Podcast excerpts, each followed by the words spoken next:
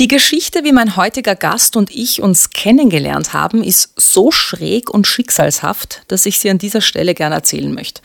Vielleicht haben es manche auf Social Media mitbekommen. Ich war heuer jedenfalls zum ersten Mal, seit ich Kinder habe, zu Silvester alleine, weil mich so ein deppertes Virus da niedergerafft hat. Und während ich zu Hause auf der Couch lieg, sind Mann und Kinder gemeinsam mit vielen anderen Menschen auf einer Alpenvereinshütte gewesen. Und zufällig war dort auch mein heutiger Podcast-Gast, der mir gegen Mitternacht dann auch via FaceTime ins Handy gewinkt hat, weil er den DJ gespielt hat. Soweit, so gut.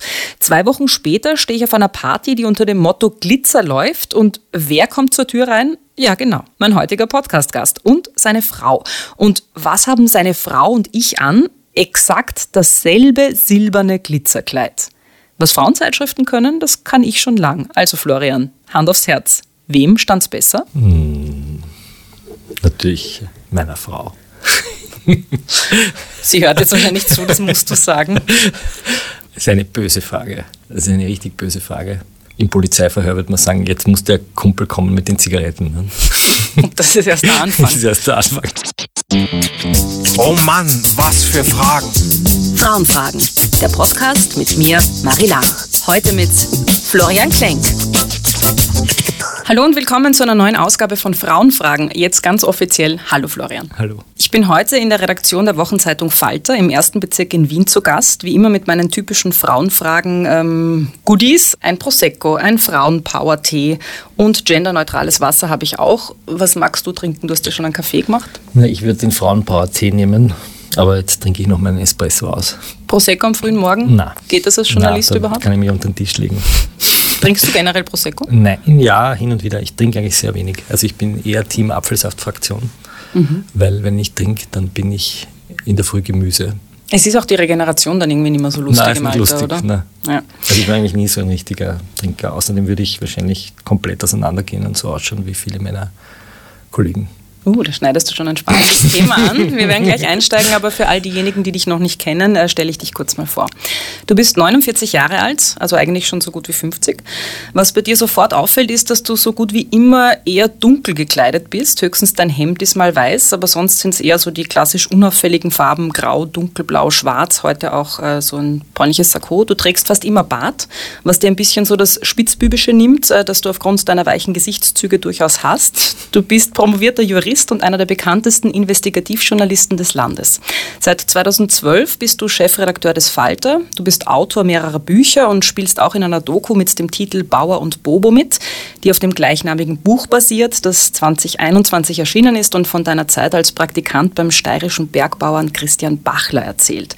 Für deine Arbeit als Aufdeckungsjournalist hast du schon zahlreiche Preise bekommen, unter anderem den Walter-Rode-Preis und den Kurt-Vorhofer-Preis. Und du warst schon mehrfach Journalist des Jahres. Außerdem, und das muss ich an dieser Stelle erwähnen, hast du 2008 den Männerpreis von Alice Schwarzers Magazin Emma für eine Reportage über Frauenhandel in Deutschland verliehen bekommen. Möchtest du etwas ergänzen? Ja, mit dem Florian Schäuber spiele ich Kabarett. Das ist mir wichtig. Wir gehen einmal im Monat auf die Bühne und erzählen dort über die korrupte Republik Österreich. Ich erzähle eigentlich nur aus den Akten. Er macht dann irgendwie Jokes drüber und die Leute lachen, wenn man aus den Akten vorliest. Mittlerweile ist er eigentlich der bessere investigative Kabarettist und äh, studiert mehr Akten als ich. Also ein schönes, ein schönes Team, das wir da machen. Äh, weil ich diesen Männerpreis angesprochen habe, ich frage das normalerweise erst im Laufe des Gesprächs, äh, würdest du sagen, du bist Feminist? Natürlich. Ja, warum? Ja, weil jeder Jurist Feminist sein muss, weil es ja um die gleichen Rechte geht und die gleichen Pflichten. Und ähm, es überhaupt keine Frage darüber geben kann, dass Frauen genau die gleichen Rechte zugesprochen, aber nicht nur zugesprochen, sondern auch effektiv durchgesetzt bekommen wie Männer. Also ein Jurist, der sich nicht als Feminist versteht, hat sein Studium nicht ordentlich absolviert. Du hast mal in einem Interview gesagt, ohne Social Media hätte ich viele Feministinnen nicht kennengelernt. Ja. Wie ist denn dein Verhältnis zu Feministinnen dieser Zeit? Also ich glaube, ich schätze sie mehr als sie mich, was, glaube ich, viel mit Social Media zu tun hat, weil in Social Media natürlich viele Dinge aus dem Kontext gerissen, verzerrt, polemisiert werden. Also ich bin ja aufgewachsen in einer Welt, wo praktisch alle Frauen rund um mich gearbeitet haben. Also diese Welt, in der viele feministische Aktivistinnen kämpfen, die war mir sehr lange nicht zugänglich, weil sich die Fragen, die sich viele Frauen stellen mussten, für die Frauen, mit denen ich aufgewachsen bin, nicht zu stellen brauchten. Meine Urgroßmutter war eine harte Arbeiterin und äh, Kauffrau und meine Mutter ist eine Ärztin und meine Schwester ist Ärztin und rundherum die Frauen, mit denen ich zu tun gehabt habe, die Schwestern meines Vaters, die haben alle gearbeitet. Ganz selbstverständlich und haben alle Unternehmen geführt, kleine, große. Die zu Hause sitzende Frau hat es in meiner Kindheit eigentlich nicht gegeben. Mhm. Was das mit dir gemacht hat, das werden wir vielleicht im Laufe des Gesprächs noch erörtern. Ähm, bevor wir anfangen, kennst du den Frauenfragen-Podcast? Natürlich. Ich erkläre trotzdem, ähm, worum es hier geht. Das ist als eine Art äh, Experiment angelegt und es gibt auch Spielregeln dafür. Ich würde dich bitten, meine Fragen zu beantworten. Aber wenn es doch welche gibt, wo du sagst, hm, ist mir zu privat oder was auch immer oder mag ich gar nicht, gibt es Joker. Es gibt den Nein-Joker kannst eine Frage komplett ab, ja. ablehnen und verweigern, den Telefonjoker kannst Kann du ihn anrufen? ihn anrufen oder den Richtungswechseljoker. Dann darf ich, ich fragen. Genau, dann okay. muss ich die Frage beantworten. Hm. Äh, wenn du ohne Joker auskommst, ja. weißt du sicher auch schon, dann gibt es zum Schluss einen ganz tollen Preis. Oh, gut. Genau. Probier's. Und wir gehen zuallererst jetzt mal auf den roten Teppich. Äh, der ist ja quasi das Sinnbild für die besonders schlauen Frauenfragen. Bist du bereit? Natürlich am roten Teppich. Ich bin heute eh schon super oberflächlich ins Gespräch reingestartet mit dem Wem steht's besser in Bezug auf das Glitzerkleid deiner Frau und mir. Wie wichtig ist denn dir Mode? Mir persönlich oder wenn ich andere Menschen sehe? Dir persönlich, bei dir selber. Also ich bin, ich habe irgendwann einmal das schöne Wort gelernt, quantblind. Das heißt, ähm, ich würde mich gerne schön kleiden, aber es gelingt mir nicht immer. Und die Leute sagen, das passt dir überhaupt nicht zusammen, was du da anhast. Ähm, da bin ich total unsicher. Anders bei anderen Sachen, aber da aber passt das zusammen jetzt eben nicht also farblich, sondern so Schnitte oder Stile? Ja, oder? ich kaufe mir irgendein Sakko und denke mir, das ist jetzt Fashion. Dann schauen, sagen die Leute, das, sagen, das passt aber überhaupt nicht. Und ich sage, wieso, das ist doch schön. Also es ist mir nicht total wichtig, aber ich mag schon, wenn ich wohin gehe, nicht ausschauen, als wäre ich gerade aufgestanden. Mhm. Und ja. ich habe schon die dunklen Farben angesprochen, die du ja, ja fast ausschließlich trägst. Ähm, hast du so eine Art dunkle Farben-Tick? Na, das ist, na, das stimmt eigentlich gar nicht. Ich habe eigentlich oft helle Hemden an. Vielleicht ist es nur auf den Fotos. Das kann so. sein, ja. Ich habe mir dann irgendwann einmal für Fernsehauftritte oder Auftritte, nachdem ich, mir, nachdem ich quantblind bin, habe ich dann so drei Backeln, die ziehe ich dann an. Mhm. Dunkelblaues Sakko und helles Hemd oder Wo du nicht überlegen musst. Wo ich nicht überlegen muss. Da mhm. greif einfach hin und das nimmst. So. Und sowas wie Typberatung oder farbliche Beratung? Nein, um Gottes Willen. Hast du noch nicht den also Anspruch Ja, wenn ich irgendwen hätte, der mir das sagt, das circa an. Also es gibt es gibt jetzt ein Geschäft in Wien, wo es eine Verkäuferin gibt, die mir dann immer wieder sagt, probier doch das mal und so. Und meistens schaue ich aber dann nicht so aus, wie ich gerne ausschauen möchte, mhm. sondern irgendwie verkleidet. Ich habe vorhin dein Alter schon angesprochen, du wirst heuer 50. Mhm. Man sagt ja, 50 ist das neue 40. Äh, wie geht es dir denn damit, dass du bald einen Fünfer bei deiner Altersangabe stehen hast? Ja, das ist schon so ein schleichender Übergang ins Alter. Ne? Also so der Gedanke, dass man, also mit 40 hat man ja den Gedanken, dass man die Hälfte seines Lebens hat und dass das, was kommt, weniger sein wird als das, was man schon erlebt hat. Das ist eigentlich das erste Mal, wo es einem so ein bisschen einfällt. Ich mhm. weiß nicht, ob das bei dir auch so war. Ja, ja, doch. Dass man so das Gefühl, es ist jetzt weniger als das, was man hat. Ne? Vorher mit 30 denkt man sich mal noch dreimal das, was man hat. Ne? Mhm. Zehn Jahre später ist es nur mehr die Hälfte. Und nochmal zehn Jahre hat man nur mehr ein Drittel dessen. Und dann auch mit viel Glück, weil ab 70 kann man eigentlich schon mhm. anfangen, mit Schmerzen zu leben oder krank zu werden oder was auch immer. Mhm. Ich finde es immer wieder spannend, was man so in Zeitschriften liest. Äh, da kann man manchmal echt was lernen. Äh, unter anderem, als ich ein bisschen nach Männer um die 50 recherchiert habe, ist da gekommen, reife Männer sind gelassener, auch im Bett. Und junge Männer wollen noch viel ausprobieren. Würdest du das aus eigener Erfahrung bestätigen? Bist du jetzt gelassener? Das weiß ich nicht. Das müsste man jetzt meine Frau fragen. Meinst du jetzt im Bett, Bett oder generell? Rote, ich krieg rote Ohren. das ist der Joker, ich weiß auf die Joker hin. Weiß ich nicht. So oft reden wir hier eh gar nicht über Sex. Ja, Aber es ist halt einfach, was soll ich machen, wenn es in der Recherche, vorkommt, Recherche vorkommt? Ich weiß es nicht. Ich glaube, das ändert sich ja nie. Ich habe mal mit einem älteren, wirklich so 80-jährigen Mann über das Thema gesprochen, der gesagt hat, er empfindet das eigentlich so, wie er 18 war. Es ändert sich überhaupt nie. Weiß nicht, ich war ja auch nie so ein Schützenjäger oder so. Es gibt ja andere Kollegen in der Branche, die sozusagen jede Woche irgendeine andere Frau vor die Kamera stellen und sich damit schmücken. Also von mir gibt es eigentlich keine Fotos mit meiner Frau. Darauf lege ich auch Wert. Ja. Also das ist einfach mein Privatleben und das hat eigentlich mit meinem Job nichts zu tun. Weil dein Privatleben tatsächlich so privat ist, habe ich das, fällt mir gerade auf in der Vorstellungsrunde, obwohl ich das immer mache, total vergessen zu erwähnen, dass du eben verheiratet bist und Ja. Vater von, und das weiß ich eben nicht sicher, zwei oder drei Kindern bist. Zwillinge. Genau, das Zwillinge. Und dann hat es Genau. mich mal verwirrt, weil du hast über deinen Sohn gesprochen. Dann war ich so, ist das jetzt der von den Zwillingen oder Genau. Ich habe einen Sohn zwei Kinder? Tochter. Genau, wir sind Okay. beide zwölf Jahre. Hätten wir das jetzt auch besprochen. Ich möchte aber noch ganz kurz bei diesem Thema äh, Alter bleiben ähm, und zum Thema Ausprobieren. Auch da habe ich gelesen, beziehungsweise man kennt das erst aus seinem Bekanntenkreis, die Männer, wo die grauen Haare dann äh, an Kopf und Bart nicht mehr zu übersehen sind, die sich plötzlich ein teures Motorrad kaufen oder momentan ganz in E-Bike, die zum ersten Mal für einen Marathon trainieren äh, oder segeln lernen oder sich eine 15 Jahre jüngere Freundin ähm, zulegen. Habe ich gelesen, nur noch einmal erobern, noch einmal gewinnen, noch einmal erfolgreich sein. So quasi, habt doch bitte Erbarmen mit uns, ähm, wir wollen es uns doch einmal noch beweisen. Wie geht es denn dir mit dem äh, einmal noch ausprobieren Gefühl? Also ich habe ja, ich habe ja ein großes Glück gehabt in meinem Leben. Also wenn ich jetzt sage, die letzten 50 Jahre bin ich ja nicht nur wohlbehütet und eigentlich von lauter liebenswerten Menschen umgeben gewesen, was ein Riesenprivileg ist, weil ganz viele Leute, die ich kennengelernt habe, sind nicht von liebenswerten Menschen umgeben gewesen, sondern sind verprügelt worden oder betrogen worden oder, oder was auch immer, verlassen worden, mitten in den Phasen, wo sie kleine Kinder haben. Und auch beruflich, auch privat, auch in meinen vielen kleinen schrägen Hobbys, die ich habe, vom Kabarettspielen bis zum Bergbauernpraktikum, habe ich eigentlich immer sozusagen eine Freude am Leben gehabt. Oder habe sie immer noch. Und dadurch habe ich auch nicht das Gefühl, ich muss jetzt irgendwas erreichen. Ich habe auch immer ganz gut verdient. Das heißt, ich habe auch nie so ein Bedürfnis gehabt, ich muss jetzt irgendwie irgendwas kriegen, damit ich ganz reich wäre. Na, da bin ich eigentlich entspannt. Ja, weiß nicht, vielleicht ein paar Kilo abnehmen, das wäre nicht schlecht. Ne? So für, für die Zukunft, dass man nicht immer jedes Jahr eins zunimmt. Ist das so? Ja, ja, man nimmt das Mann jedes Jahr ein Kilo zu. Wirklich? Ja, ja.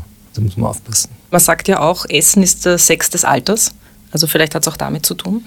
Spätestens mit 50 sollte man äh, als Mann äh, wirklich äh, regelmäßig zum Urologen gehen. Äh, Prostatabeschwerden und Impotenz werden langsam Thema. Wie geht's dir damit?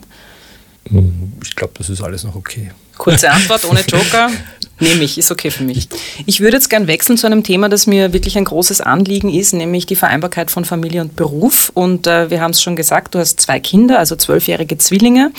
Und du warst ganz offiziell in Karenz, äh, weiß ich, äh, und kannst das auch nur jedem Mann empfehlen. Ähm, hattest du nie Angst, dass ähm, durch diese Karenz deine Karriere bzw. auch der Anschluss im Job, dass du dir da was verbaust? Na, na, wir haben zum Glück eine, Unterne eine Unternehmenskultur, sage ich mal, seit 20, 25 Jahren, wo fast alle Männer hier in Karenz gehen. Also es gibt eigentlich keinen Vater, der hier nicht in Karenz war.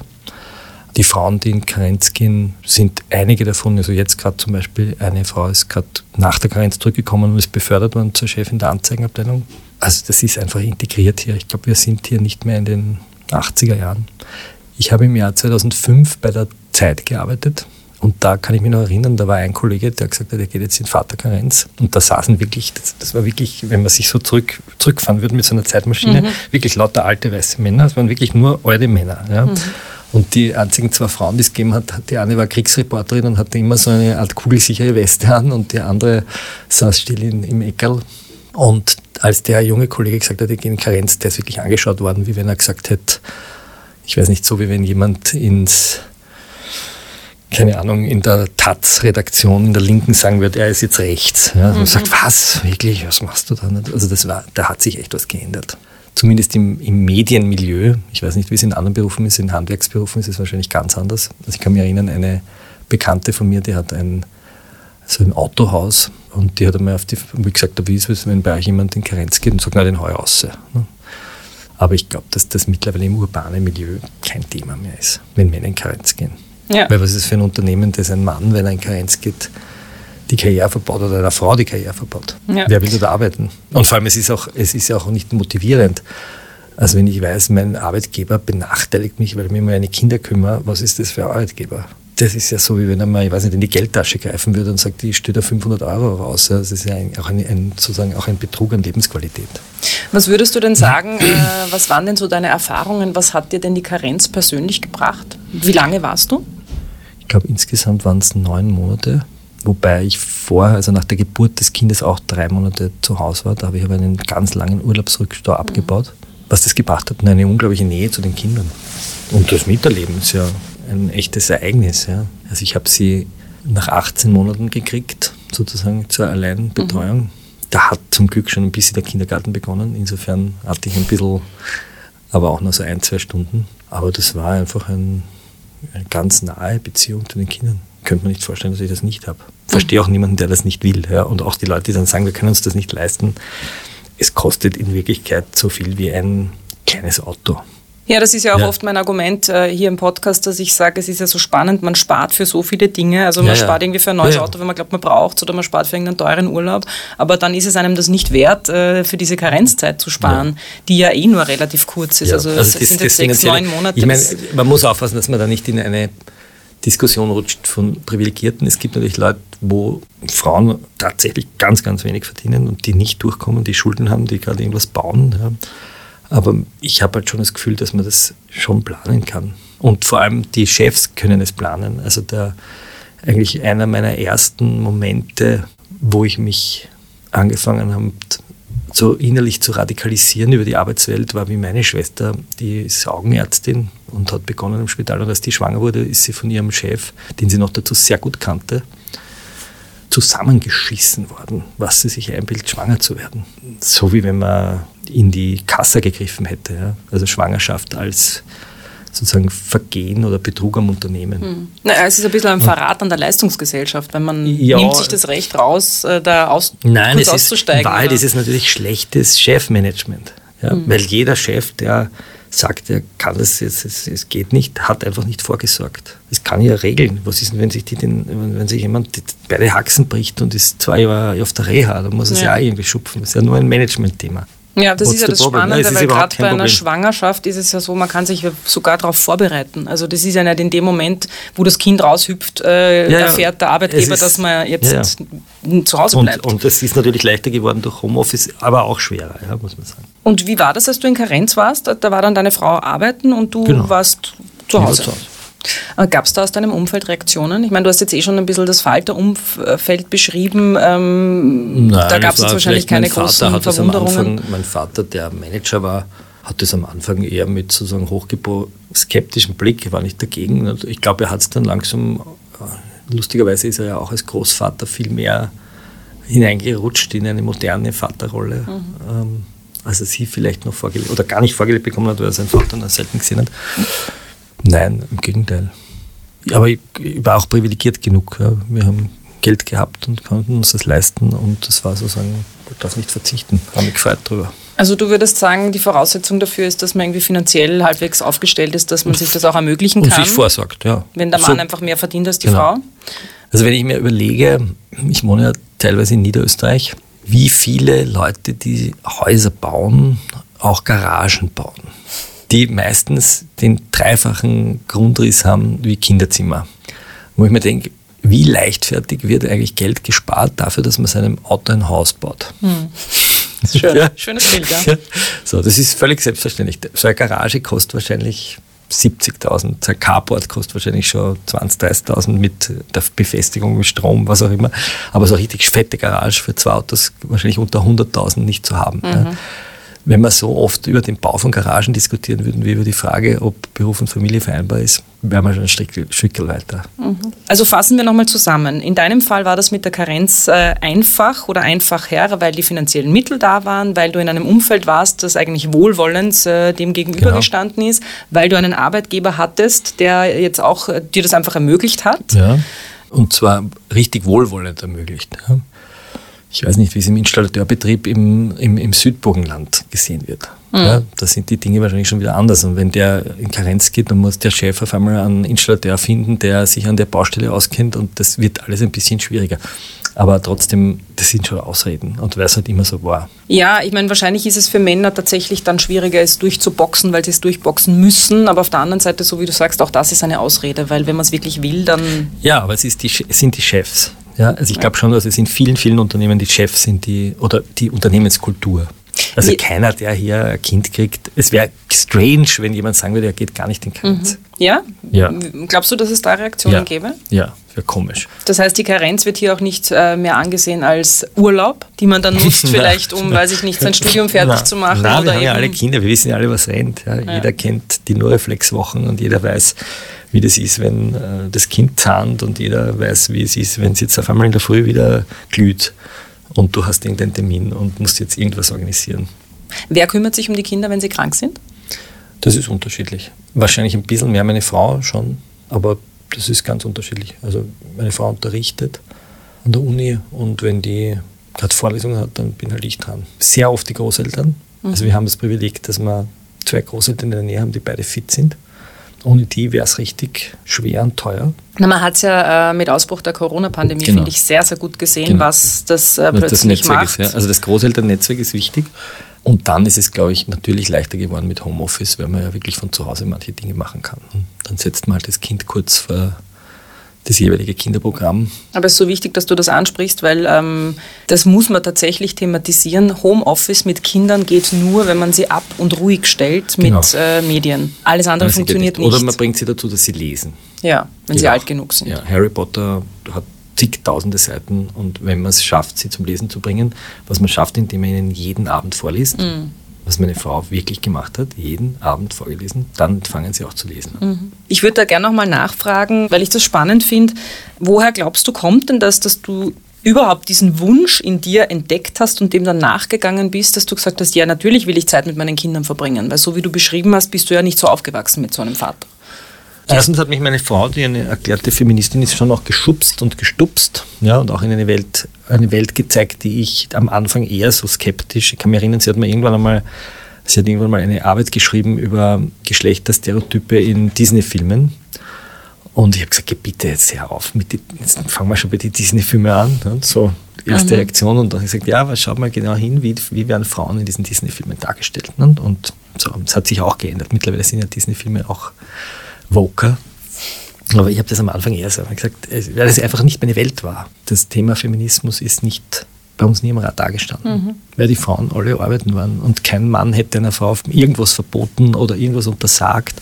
Im Gegenteil, die Männer waren eigentlich sehr früh tot und äh, mein Vater selbst hat mir erzählt, dass er nur unter Frauen aufgewachsen ist. Er kommt aus einem Bauerndorf, die Männer waren alle in, im Krieg und die Frauen haben in Wirklichkeit die Geschäfte besorgt. Haben die Kinder erzogen, waren am Feld, haben gearbeitet. Ja. Also es war eine, jetzt hätte ich fast gesagt, eine matriarchale Gesellschaft. Es war natürlich eine patriarchale Gesellschaft, aber die Frauen haben in Wirklichkeit Alles gemacht. alles gemacht. Also das Leben von quasi modernen Feministinnen Genau. gelebt. Man, man Naja. arbeitet hart und man muss sich trotzdem um alles selber kümmern. Genau.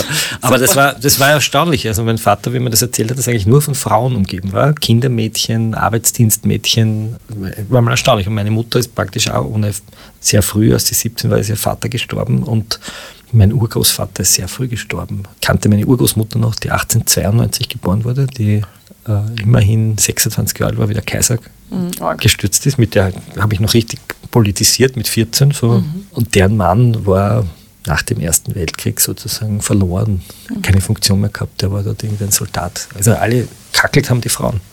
ist total spannend, wenn ich dir so zuhöre, weil jetzt hatte ich so den Gedanken, ich frage mich auch immer wieder, woran es liegt, dass, dass es eigentlich äh, so wenig Männerbewegungen gibt, nämlich in dem Sinne, dass Männer irgendwie klarer sagen, welches moderne Männerbild sie sich vorstellen, dass sie mehr ihre Rechte einfordern in Sachen Vaterschaft und Care-Arbeit, dass sie das auch als Privileg sehen oder als äh, Versäumnis, wenn sie eben ihre Vaterrolle nicht leben und sich teilweise immer wieder auf so alten Rollenbildern ausruhen. Und wenn ich dir so zuhöre, ist ja total spannend, weil eine vaterlose Gesellschaft, die es ja eine Zeit lang gab nach dem Krieg, beziehungsweise auch eine Gesellschaft, wo die Männer jetzt eher so als die, die dann zurückgekommen sind und irgendwie sehr verletzt waren, innerlich und äußerlich, dass sich da nichts formiert, ist irgendwie auch verständlich und dass die Frauen in einer Bewegung dann so stark geworden sind, äh, ist vielleicht die Antwort darauf, warum die Frauenbewegung eben so stark ist. Und das hatte ich nämlich letztens im Interview die Frage, ein bisschen ist manchmal so, bleibt über in der heutigen Zeit, naja, Frauen sollen den Männern sagen, äh, wie sie es machen sollen, weil die Frauen wissen ganz klar, in welche Richtung es in Sachen Gleichberechtigung gehen soll. Und Männer, ist jetzt sehr überspitzt formuliert, sind ein bisschen lost. Naja, machen wir einen Dornröschenschlaf und denken uns, wir sind jetzt vor 100 Jahren eingeschlafen und wachen jetzt wieder auf. Wie hat die Welt ausgeschaut? Frauen haben am Land in Österreich sechs, sieben, acht, neun Kinder gekriegt. Mhm. Ganz selbstverständlich. Und die Männer waren fast immer in einem Krieg, sind verletzt worden, sind nur unter Männern aufgewachsen, mussten stark sein, mhm. mussten zurückkommen, mussten arbeiten, weil die Frauen ständig mit Gebären beschäftigt waren und mit Schwangersein beschäftigt waren. Der Grund des Patriarchats ist ja nicht nur, weil die Männer böse sind, sondern weil Frauen einfach dauernd Kinder gekriegt haben. Und das ändert sich so radikal, in den 60er Jahren, dass unsere, glaube ich, unsere geistige Entwicklung mit dem nicht Schritt gehalten hat. Mhm. Und sich viele Fragen jetzt langsam beantworten, die früh gestellt wurden. So rechtlich, Frauen durften nicht wählen. Frauen haben nicht studiert. Ich war jetzt gerade in einer Ausstellung im Josephinum. Die erste Ärztin in Wien, das ist ein bisschen mehr als 100 Jahre her. Ja, unvorstellbar. Wir lachen die ganze Zeit über Afghanen, die den Frauen das Studieren verbieten, den Taliban. Das war bei uns vor 150 Jahren nicht viel anders. Ja. Mhm. Aber es hat sich geändert das ganze Eherecht, das ganze Obsorgerecht, das Sexualstrafrecht, lauter Versatzstücke aus dem Mittelalter. Also du meinst jetzt ein bisschen, es ist gar nicht so ein Wunder, dass wir in Sachen Gleichberechtigung nicht schon viel weiter sind, weil wir einfach in so kurzer Zeit schon so weit gekommen sind. Na, die Software ist einfach, Und unsere, also unsere, unsere intellektuelle müssen. Software wird umprogrammiert in den letzten 40 Jahren, Gott sei Dank, und zum, wahrscheinlich zum Besseren, hoffentlich. Aber in, es steckt sozusagen so viel Tradition da noch drinnen, jetzt kann man sagen, das Patriarchat, aber denkt man es einfach mal so, einfach gesellschaftspolitisch oder, oder soziologisch. Ja. Die Gesellschaft war einfach völlig anders organisiert. Ein bisschen äh, so verstanden, auch die Pille, die ja tatsächlich als Revolution auch gesehen wird in Sachen Frauenrechten, hat erst mehr oder weniger möglich gemacht, dass Frauen da jetzt auch sagen, okay, ich entscheide mich für einen anderen Weg oder einen neuen die Weg. Die Pille, die generell die Abkehr von Religion, die das natürlich auch alles gut geheißen hat, die natürlich auch die Repräsentation von Frauen in Gesetzgebungsorganen und in den, also auch das sozusagen, dass Frauen einfach dorthin kommen, wo entschieden wird, wo das Geld verteilt wird, was ja eigentlich noch immer nicht in dem Maße stattfindet, wie es sollte, aber es ist besser geworden. Und das ist in einem Land, das einmal grundsätzlich eher ländlich geprägt ist. Wir sind jetzt keine große urbane Gesellschaft, wenn man von Wien absieht. Also wie wir aufs Land rausgezogen sind im Jahr 2011, hätte die Kinderbetreuung für Kinder unter zweieinhalb Jahren für Zwillinge 1200 Euro netto gekostet. Also alleine da müsste ja viel mehr gemacht Natürlich, werden. Natürlich, der ganze Kinderbetreuung. Und auch also die Kindergärten sind heute noch bis Mittag ist Kindergarten und dann mhm. ist es eine Nachmittagsbetreuung. Und wenn es als Mutter oder Vater dein Kind abholst, also vor allem die Mütter, die lassen sich ja dafür, lustigerweise die Mütter untereinander machen sich dann so wahnsinnig schlechtes Gewissen. Mir war das immer wurscht, mir dachte, die Kinder sind im Kindergarten unter Freunden, aber die Mütter kriegen furchtbar schlechtes Gewissen, wenn ihre Kinder da ein bisschen länger drin sind, weil sie schief angeschaut werden und sagen, wann holst du dein Kind? Ne? Wie erklärst du dir das? Was das schlechte das Gewissen? Ich glaube, dass das schon so konservative Frauen sind, die progressiven Frauen schon irgendwie zu verstehen geben, dass sie da aus einer Rolle ausbrechen, die man schon erwartet. Mhm. Vielleicht ist es Neid, wenn man sieht, hey, es geht ja auch anders, man kann auch einen Beruf haben, man kann auch ausbrechen aus der Rolle, ich kann das nicht, ich will das nicht, ich traue mich nicht. Auch hier im Unternehmen habe ich eher oft spitze Bemerkungen von Frauen gehört. Also mehr Frauensolidarität, so prinzipiell. Ich meine, das ist sowieso was, wofür ich total bin. Ja, ja oder auch, nicht, naja, Solidarität das richtige Wort ist, einfach Empathie für andere Lebensentwürfe. Ja. Weil es darf ja alles möglich sein. Also ja, ja, es heißt ja nicht, eine moderne Frau muss. Also ja, man kann ja auch zu Hause sitzen. Ja, das ist ja nichts, wenn das jemand wirklich schön findet, ja, ich glaube, dass es fad ist. Und ich glaube, dass es auch für die Kinder fad ist. Ja, was ist denn langweiliger für ein Kind, als den ganzen Tag bei einer Mutter zu sitzen? Ja, nichts ist langweiliger. Das Kind mhm. will bei Kindern sein. Oder bei einem Vater. Und das ist im Dorf, aus dem mein Vater kommt, wo er immer wieder erzählt, dass wir eigentlich keine Ahnung haben, was ein Dorf ist, weil es Dörfer nicht mehr gibt in mhm. dieser Form. Da waren immer die Höfe offen. Und wenn man auf das neue Ratzersdorf heißt diese Gemeinde, das ist das alte Ratzersdorf, da sieht man diese Straße hinten, die Höfe mit den Tieren. Und das neue Ratzersdorf ist dann so eine Raster, wo jeder seinen Garten hat mit so einem, man sieht es schön auf Google Maps, jeder hat so ein, äh, so ein Trampolin, mhm.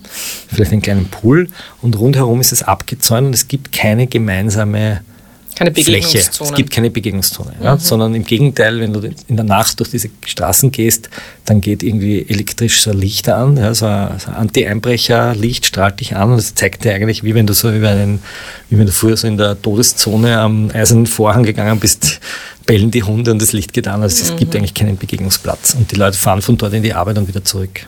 Ja, ist ja spannend, weil wenn ich dazuhöre, äh, haben wir uns ja als Gesellschaft äh, in eine Richtung entwickelt, die uns, wo wir uns ein bisschen selber das Bein stellen. Weil ähm, wurscht jetzt, ob, glaube ich, in ländlichen Regionen oder in der Stadt, dieses Mann, Frau, ein Kind, zwei Kind Modell, das funktioniert ja nicht. Also das ist ja kein Wunder, warum es dann so Themen wie postpartale Depression gibt oder dass es so viele Scheidungen gibt und so weiter und so fort, weil sich das ja in unserem Alltag überhaupt nicht ausgehen kann äh, nämlich vor allem mit Zufriedenheit und einem äh, Leben, wo du sagst, ja, das finde ich irgendwie cool, weil du ja letztendlich, wurscht, ob jetzt der Mann daheim bleibt oder die Frau daheim bleibt, das ist immer Kind mit einer Person, mit einem Erwachsenen. Genau. Und es ist für beide, so wie du es beschreibst, ich sehe es genauso, nicht ideal. Was bräuchte es, damit, ähm, naja, damit es Eltern leichter haben im Arbe Arbeitsmarkt? Naja, eine wirklich vernünftig gut ausgestattete Ganztagsschule und Betreuung, die die Kinder dort nicht verwahrt und nur abfüttert und dann sitzen sie in irgendeiner Ecken und entweder spüren, so dass sie vereinsamen, sondern ein, eine Abstimmung mit der Arbeitswelt. Ich glaube tatsächlich mehr Rechte, Kinder zu betreuen während der Arbeitszeit. Das ist ja auch das gleiche Thema bei der Pflege. Ja. Also es wird ja immer so getan, als würde es zu Hause entweder irgendwelche, so wie in der KK-Zeit, irgendwelche bämischen Stubenmädchen geben, die da warten, oder irgendwelche Omas, die, das spielt halt nicht. Mhm. So, und da stehen wir jetzt irgendwie so in, in so einer Übergangsphase. Also ich glaube, wir müssen skandinavischer werden. Was genau findest du in Skandinavien? Naja, bessere Ganztagsschulen, bessere also Selbstverständlichkeit, dass zum Beispiel auch Männer in der Kinderbetreuung, in der Ganztagsbetreuung eingesetzt werden. Meine Kinder haben von, vom, ich weiß nicht, wann waren sie, vom 15. Lebensmonat bis heute, also jetzt im Gymnasium schon, aber praktisch nie Männer gehabt in der Kindererziehung. Was dann auch wieder nicht verwundert, weil das ist ja das, was ich hier so oft thematisiere, dass diese ganze pädagogische Arbeit und alles, was mit Sorge- und Care-Arbeit zu tun hat, ist ja in Frauenhand nach wie vor und ist ein bisschen auch so, dass die Gesellschaft das auch so fordert und auch die Politik. Ähm, ja, und auch die Frauen, die die Care-Arbeit machen. Also ich habe erlebt, in, sowohl in Kindergärten als auch in Volksschulen, dass die Frauen das gar nicht gern haben, wenn da jetzt Männer dazukommen. Mhm. Also die wenigen Männer, die es dort versucht haben, sind relativ schnell ausgebissen worden. Wirklich? Ja, weil sie irgendwie anders sind, weil sie auf einmal mit den Buben zum Raufen anfangen. Ja, so, das machen wir eigentlich nicht, weil da tun wir die Kinder aufganzeln. Die mhm. sollen sitzen und basteln. Also ich höre da raus und jetzt animierst du mich äh, noch einmal mehr, weil das hatte ich eh schon vor, dass ich vielleicht mir mal wirklich einen äh, männlichen Pädagogen einlade, also einen, der wirklich in der Kleinkindbetreuung arbeitet und von seinen Erlebnissen erzählt. Ja.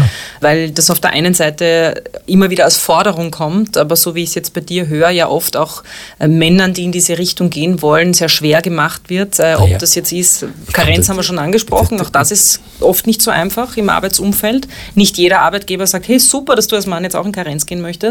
Und wenn jetzt äh, Burschen diesen Weg einschlagen, dass sie sagen, na, ich möchte mehr in die Sorgearbeit gehen, ich sehe das als meinen Karriereweg, ob das jetzt Krankenpfleger ist oder ob das jetzt Kindergartenpädagoge ist, dass es da oft auch viele Hindernisse und Hürden gibt und vielleicht sehr ähnlich wie Frauen, die in Aufsichtsratspositionen äh, streben, um jetzt das die oberste Maxime zu nehmen. Ja, reicht, wenn man sagen, in Handwerksberufe. Ja, oder so, genau. Äh, hast du das Gefühl, dass Männer laut genug sind, äh, um sich eben diese Bereiche zu erobern?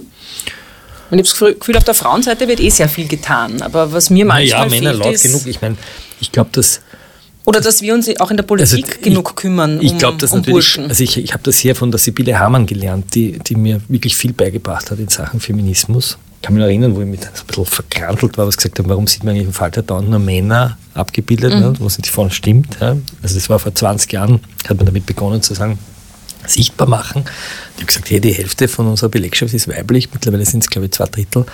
Wenn die Frauen über Männer schreiben wollen, wollen sie halt über Männer schreiben. Ne? Ja, aber man sieht die Frauen nicht, denkt drüber nach. Ne? So.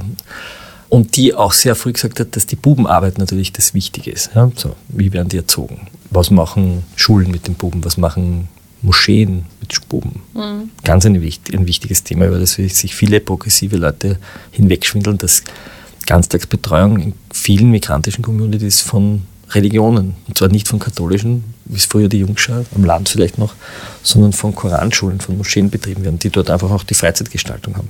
Mhm. Was lernen die dort? Ja, was passiert dort? Aber generell glaube ich, dass die Männer ihre Rolle in einer feministischen Gesellschaft zu wenig einmahnen. Und dass man viel zu wenig darüber redet, was Männern eigentlich sozusagen strukturell auch von einer Gesellschaft zugemutet wird. Reden wir, schauen wir mal in die Ukraine, nach Russland Ja, wir lesen nur irgendwie so nebenbei, jetzt werden wieder 200.000 junge Männer von Putin eingezogen für den Krieg. Gibt auch keinen Aufschrei, das wird ja, auch so selbstverständlich 200.000 Männer, hingenommen. 200.000 19-, 20-jährige Burschen müssen sich auf einmal irgendwo in einen Schützengraben in Bachmut stellen und dort umbringen lassen oder müssen selber umbringen. Wie kommen die eigentlich dazu? Hm. Wo ist die männliche Antikriegsbewegung, die sagt, hey, es ist eigentlich eine totale Zumutung. Es ist ein wahnsinnig spannendes Thema und ich äh, nehme eben da auf vielen Ebenen ähm, Männer als nicht laut genug wahr. Ja, das sind ja die Mütter, die organisieren sich dann, aber wo organisiert sich, wo organisieren sich die, zum Beispiel die pazifistischen Männer in solchen Gesellschaften? Also was bei uns ist, und ich möchte jetzt wieder ein bisschen zu uns zurückbringen und auch auf eine politische Ebene vielleicht, es gibt ja seit 2008 in Wien die Männerpartei, die sich ähm, eben lautstark dann für ihre Männerrechte einsetzt und dann zum Beispiel sowas fordert wie ein eigenständiges Recht des Vaters auf die Hälfte der Karenzzeit, nichts von Frauenquoten hält und so weiter und so fort äh, und eben auch ein bisschen so sagt, naja, man müsste sich mehr um die Männer in unserer Gesellschaft kümmern, weil um Frauen wird sich eh sehr stark gekümmert. Wie siehst du das? Ja, ein bisschen vorsichtig sein. Wir müssen unterscheiden, glaube ich, reden wir von einer intakten Beziehung oder reden wir von einer Beziehung, die zerbrochen ist, die vielleicht deshalb zerbricht, weil die Männer sich scheiße benehmen und sehr oft sind es halt die Männer und die dann sagen, jetzt möchte ich aber schon noch mitreden und über dich bestimmen. Das ist ein bisschen ein vergifteter Feminist, so ein Pseudofeminist. Da wird das Feminismus sozusagen so wie ein Schaffell angezogen und drinnen ist aber der gute alte Patriarch, der sich jetzt mit dem feministischen Kleidchen so wie der böse Wolf zu den Geißeln hineinstellt. Der halt im Ego verletzt genau, ist. Und der seine, seine Pranke zeigt durchs Fenster und die Geißeln erkennen aber sehr schön, du bist ja gar nicht Feminist. Nicht? Du bist der böse Wolf. Nicht? So, das ist das eine. Und das zweite ist natürlich schon die Frage zu sagen, warum dauern zum Beispiel familienrechtliche Verfahren so lang? Wie findet Entfremdung statt in Unterhaltsverfahren? Warum ist überhaupt die Justiz mittlerweile ein sehr weiblicher Beruf? Ist das gut? Ist das so? Ja, mittlerweile, ich glaube, zwei Drittel, müsste man jetzt nachschauen, aber ich glaube, das ist ein ganz überwiegender Teil. Es ist so wie in der Pharmazie und auch im, im Lehrerberuf und auch im Juristenberuf, ein zunehmend ein Frauenberuf. Warum? Weil er Selbstbestimmung ermöglicht. Ja, weil Richterinnen ihre Zeit frei einteilen können, weil sie relativ gut verdienen. Es ist ein intellektueller Beruf und ich kann sozusagen auch eine gewisse Karriere machen. Und das zieht offensichtlich mehr Frauen in diesem Beruf als in die noch immer noch sehr männlichen, Zigarre rauchenden Anwaltskanzleien. Aber man muss sich die Frage stellen, wollen wir das? Wollen wir eine, das sollte dort auch geschlechtergerecht sein. Also ich will auch Männer an Familiengerichten sitzen haben. Ja, und eigentlich gehören da Senate. Ja, es gehören sozusagen beide Geschlechter, so wie wir es auch im, im Jugendrecht haben oder so. Ich weiß nicht, die Männerparteien haben, da schwingt mir oft sowas mit, wo ich mir denke, das ist nicht ganz ehrlich. Worüber ich noch kurz sprechen möchte, ist die Politik und das Ibiza-Video, mit dem du ja ähm, über die Lande hinaus bekannt geworden bist 2019. Du warst ja, glaube ich, der einzige österreichische Journalist, der das Video vorab sehen durfte. Ja, die Leila Alserori, die ist eine Österreicherin, aber die hat für die Süddeutsche Ah, okay. Die konnte es vor mir sehen. Vielleicht vorab noch ganz kurz für all jene, die es schon vergessen haben, worum es da ging. Heinz-Christian Strache und Johann Gutenus, äh, FPÖ-Politiker und damals eben auch Vizekanzler, werden dabei gefilmt, wie sie mit einer angeblichen russischen Oligarchin zusammensitzen. Es geht irgendwie darum, die Kronenzeitung zu verkaufen. Äh, gleichzeitig äh, wird angeboten, äh, von der Strabag Jobs bekommen, zu bekommen, also einem großen Bauunternehmen. Und äh, die Folgen, glaube ich, sind bekannt, äh, die dieses, die Veröffentlichung des Videos ausgelöst haben. Darüber will ich gar nicht reden. Worüber ich reden will, ist das Männer- und Frauenbild in diesem Video und inwiefern da Geschlechterstereotypen reproduziert worden sind. Würdest du das Auftreten von Strache und Gutenus mit diesen Allmachtsfantasien, diesem mir kann eh nichts passieren, Alkohol in Unmengen trinken, darüber prahlen, was man nicht alles kann, äh, was man nicht alles äh, Tolles tut, als typisch männlich beschreiben? Und könnte man sich dieses Video in umgekehrten Rollen überhaupt vorstellen? Also kann man sich das überhaupt vorstellen? Wäre das überhaupt real? Oder wäre das ein überzeichneter feministischer Film, wo man sagt, okay, jetzt ja, hat es, man ist ja so eine? Mischung, es ist ja so eine Mischung aus Quentin Tarantino, Adolf Kotan und Mundl. Ne? Mhm. Das ist ja alles drin. Ne? Das ist das Schöne an dem Video. Wie die sozusagen das ganze Video so balzen. Ja, auch immer wieder am Hintern schauen. Das sieht, man jetzt nicht in diesen Ausschnitten, aber es ist immer wieder, wenn die aufsteht und rausgeht, wissen sie immer so, sieht man durch die Verstärkung, immer so schauen. Ne? Also die, die hat ihnen halt angetan. Und das Spannende ist aber, von Johann Gudenus sitzt, seine Frau sitzt ja, Ja, dabei. ja, die Diana, die sich furchtbar langweilt und immer die Haare so eingringelt mit ihren Fingern, dass sie am Schluss schon ausschaut wie Schneckerl Bohaska. Ja, also, also diese zwei Frauen sind ja eigentlich, es ist ja eigentlich ein sehr feministisches Video, weil du siehst diese zwei Männer sitzen, die sich da zum Affen machen und am Tisch hauen und protzen und erzählen, wo sie ihr Gold anlegen und wo sie überall, wen sie alle kennen und wo wie sie vernetzt sind und die sagen, wie sie sich finanzieren. Und daneben sitzen eigentlich zwei eher stille, zuhörende Frauen. Die Diana, die ja die klügste in dem Video ist, die sehr früh checkt, dass das eine Falle ist, weil sie irgendwann einmal den Gutenus fragt, ob er sich eigentlich einen Ausweis hat vorlegen lassen von ihr. Und du merkst, es ist so, wie wenn er bei der Matura nichts gelernt hat, kommt er drauf, scheiße. Und er sich das dann irgendwie schönredet ja, und sagt, es ist keine Falle. Nein, es ist keine Falle. Sicher nicht, hat sie. Nein. Also die, die Diana ist sehr klug in dem Video. Und auch die sogenannte Oligarchennichte ist ja eine perfekte Schauspielerin. Erstens mal der Mut, sich da hinzusetzen, das zu machen, dann bis heute anonym bleiben zu können und dann so eine Story stundenlang, sieben Stunden lang durchzuspielen, das musst du mal machen. Ja? Also die Frauen sind ja eigentlich die eine, die es checkt und die andere, die sozusagen diese Show macht, unglaublich interessante Persönlichkeiten. Und die zwei Männer sind eigentlich Dodeln. Ja? Also insofern machen sie es ja da eher zum Affen.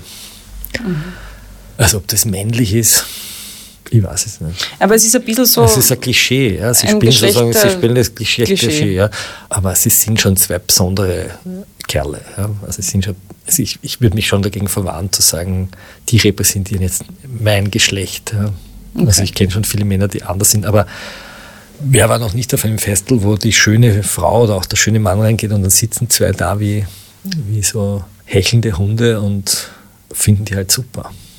Spannend ist ja in diesem Video auch, es sind eben zwei Politiker der FPÖ und die FPÖ, die, ähm, man sieht das immer wieder bei diversen Wahlen, wird vor allem von Männern gewählt. Das sind sehr junge Männer, die die Partei anspricht, aber auch Männer so um die 60. Wobei sich das gerade ändert. Interessanterweise in Niederösterreich werden es immer mehr Frauen Ah, ja. durch das Corona-Thema. Weil ich hätte jetzt schon gesagt, also bisher war die FPÖ eigentlich eine Männerpartei, auch äh, in der Form, wie sie repräsentiert wird. Also der Frauenanteil unter den FPÖ-Nationalräten liegt bei 17 Prozent. Das ist äh, sehr viel weniger als bei den anderen Parteien. Bei der ÖVP ist es 38 Prozent, SPÖ 50, NEOS 53 und die Grünen äh, 58 Prozent. Also man könnte daraus jetzt schließen, die FPÖ ist eine Männerpartei. Hast du das Gefühl, dass da in der Strategie jetzt was verändert wird, weil du eben gerade Niederösterreich ansprichst? Nein, ich glaube auch, dass sie eine Männerpartie bleibt, aber sie versucht auch Frauen anzusprechen. Was nicht heißt, dass sie Frauen, also sie hat natürlich auch immer Frauen an der Front gehabt, auch viele Ministerinnen, darf man nicht vergessen, Ries Basser und Kneißl und wie jetzt geheißen Forstinger und also da waren viele freiheitliche Frauen. Ähm, so, ich glaube, jetzt habe ich eh alles, oder? Äh, da, da, da, da. Wir haben noch nicht über investigativen Journalismus geredet und warum er immer so männerdominiert ist. Das stimmt. Möchtest du darüber noch sprechen? Ich finde es interessant. Also mir ist aufgefallen, ich war ja in einigen so internationalen Plattformen, bei Panama Papers oder diese Football Leagues und so, und dass es fast immer Männerrunden sind. Also der Investigativjournalismus fängt sich jetzt zum Glück zum Ändern an, aber der war lange eine reine Männerdomäne. Also in, in Österreich, die Älteren kennen sicher noch den Alfred Worm, so mit Rauschebart oder den Akten gesessen, so der Detektiv.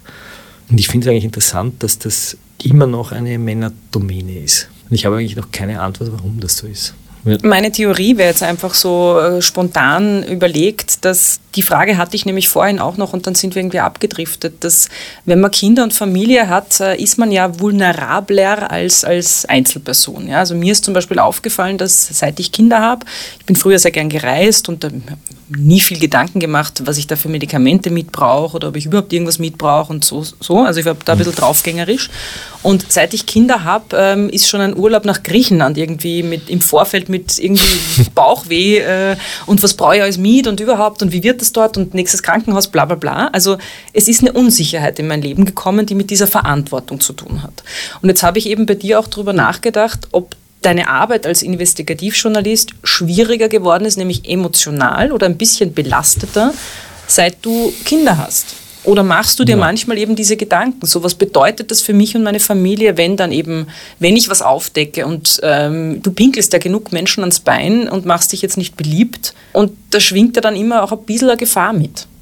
Ja, aber das erklärt noch nicht, warum sich so wenig junge Frauen für investigativen Journalismus interessieren. Also echt das Gefühl, dass es schon ja, bei den ich habe Jungen ja unterrichtet. anfängt? Ja, ja, ich Okay. ja, war ja an der Fachhochschule und es sind generell interessieren sich lustigerweise wenig angehende Journalistinnen und Journalisten für Investigation.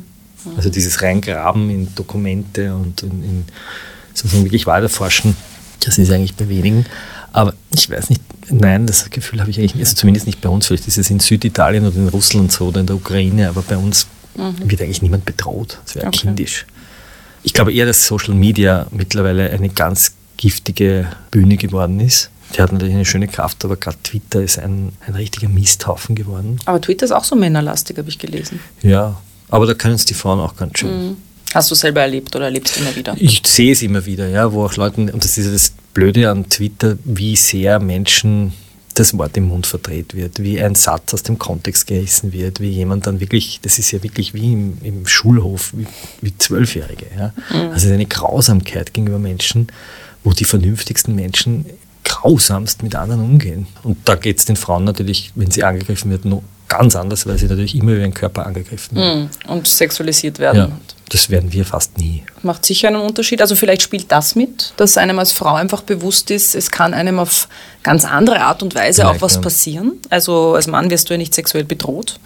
Wenn jetzt dir jemand auflauert bei der Tür, ist es vielleicht vom Angstgefühl her ein anderes, als wenn mir das als Frau passiert, wo ich Ja, per das- se schon mal schwächer bin. Aber das wäre ja wichtig zu wissen für Verlage, wenn dem so wäre, welche Gegenstrategien macht man? Ja, ja, Wie klar. moderiert man Kommentare in den Foren? Ja? Also ich habe das sehr früher mal von einem Kollegen vom Guardian gehört, die sehr schnell gesehen haben, wenn Frauen, also Journalistinnen ganz anders kommentiert werden Mhm. und dass es da zum Beispiel eine ganz strenge Moderation braucht, Mhm. auch auf den Seiten. Wenn du jetzt an deine Informanten denkst, und ich meine, davon leben ja auch Invest Investigativjournalistinnen. Informantinnen, viele Genau. Informantinnen. Wollte ich, das wollte ich nämlich fragen. Ja. Ähm, kann man da so ein Geschlechterverhältnis ausmachen? Das ist ganz unterschiedlich. Es sind tatsächlich sehr oft, sehr oft sind es Leute, die Organisationen verlassen, weil sie rausgehauen werden, weil sie einen Job verlieren, weil sie abgewählt werden, die uns informieren. Aber es sind sehr oft auch Menschen, die eine Ehe verlassen. Und dann irgendwie, so sehr oft sind es private Geschichten, die keinen Menschen interessieren. Aber wenn der Ehepartner die Buchhaltung mitnimmt vom korrupten Manager, dann schaue ich schon rein. ne?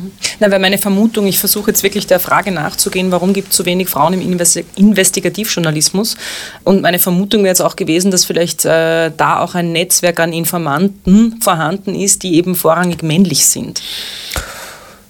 Das weiß ich nicht. Das funktioniert ja nicht nur so über Informanten, sondern es ist ja schon so dieses Reingraben, rein in Daten. Also viel ist ja auch Technik, tatsächlich jetzt in Excel-Tabellen irgendwelche Daten zu finden.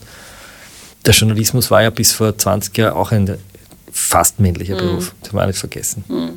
Wie ich angefangen habe im 91er Jahr beim Kurier, da waren, es gab schon Frauen, aber bei der Zeit, es waren fast nur Männer. Die Frauen waren Sekretärinnen, waren hochgebildet, haben Französisch studiert und Anglistik und haben den Männern die Zeitung ausgeschnitten. Das hat sich echt geändert, Gott sei Dank. Trotzdem es ist noch viel, viel, viel, viel, viel zu tun. Und ähm, also danke, dass du das jetzt selber auf den Tisch gebracht hast mit der Frage des Investigativjournalismus und warum es da so wenig Frauen gibt. Äh, ich glaube, auch da müsste man noch ein bisschen mehr reingraben, um Antworten zu finden, die ähm, der Wahrheit nahe kommen. Meine Jetzt habe ich Vermutung keinen einzigen Joker genutzt. ja, Weder das den stimmt. Pfeil noch das so wie Telefon. Na, aber meine Vermutung ist nach wie vor, dass es immer noch an, dem, an den tradierten Rollenbildern äh, liegt, weil Frauen, und das war vorher ein bisschen überspitzt, als Scherz gemeint mit, als du geredet hast über die Frauen, mit denen dein Vater groß geworden ist, die sich eigentlich um alles gekümmert haben und ich dann gesagt habe, naja, wie die modernen Feministinnen heute, dass es ja nach wie vor so ist, dass Sorge- und Care-Arbeit auf den Frauen lastet. Und äh, sobald ein Kind da ist, ähm, potenziert sich die Ja. Arbeit und die Energie, die von Frauen gefordert wird. Und das ist natürlich schwierig, weil ein Job wie in Investigativjournalismus, das ist ja nichts, was man so im Nebenbei äh, vorbeigehen macht. Ja, und vielleicht könnte das auch äh, damit zu tun haben. Eh, aber die Zeit der Care-Arbeit ist, das ist eine vergleichsweise kurze Spanne. Ich glaube, das ist einfach ein Roll, es ist ein Rollenbild, ja, dieses, Ja. und so wie Kriegsreporter. Ja. Ich meine, die besten Kriegsreporter sind Frauen.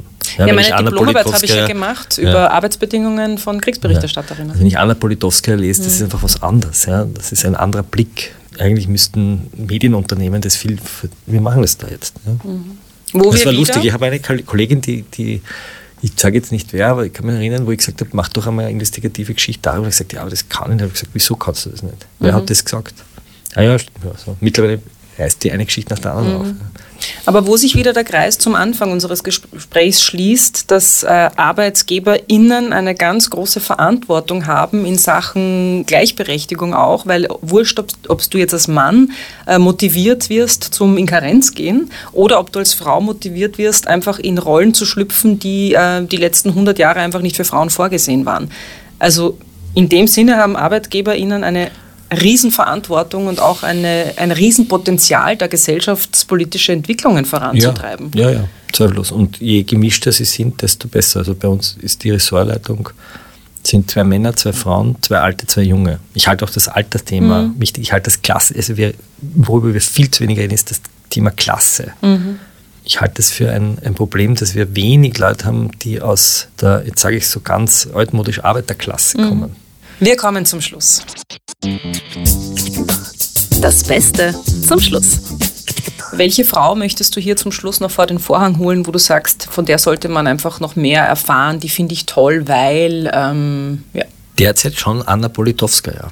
Das Buch, das sie über Putin geschrieben hat, im Jahr 2002, in dem sie im Grunde genommen alles, was jetzt passiert, beschrieben hat anhand des Tschetschenischen Kriegs. Die Bücher von ihr zu lesen, das finde ich, ist, ist, wäre jetzt Gebot der Stunde. Leider sind gerade das, das äh, Buch über Putin gibt es auf Deutsch nicht mehr. Das ist echt ein Fail.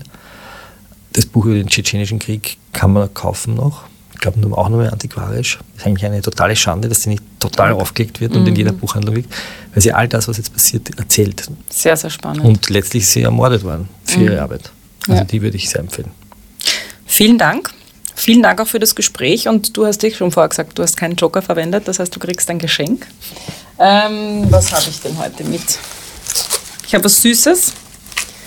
Ich habe was zum Baden. Und dann nehme ich das zum Baden, weil das kriegt meine Tochter. Danke. freuen. Vielen lieben Dank für das Danke. Gespräch.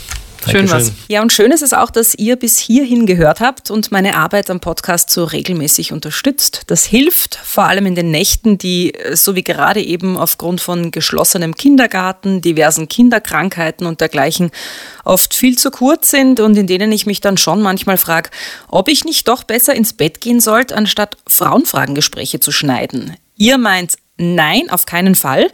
Also danke an Damaris, Michael, Caroline, Cornelia, Ursula, Eva, Elisabeth, Frau Lang, Hermann, Alexander, Nicoletta, Verena, Silvia, Erika, Claudia, Astrid, Florian, Christina, Gabriele, Tina und Selina, die mir in den letzten Tagen mittels PayPal einen Betrag ihrer Wahl überwiesen haben. Wie das geht, alle Infos dazu stehen in den Shownotes zu dieser Folge. Am 8. März ist ja wieder Internationaler Frauentag und da gibt's dann mal wieder eine Frauenfragen-Spezialfolge mit der wunderbaren Beatrice Frasel, die ein extrem wichtiges Buch zum Thema psychische Gesundheit, Feminismus und Klasse geschrieben hat. Ich freue mich, wenn ihr wieder mit dabei seid. Baba!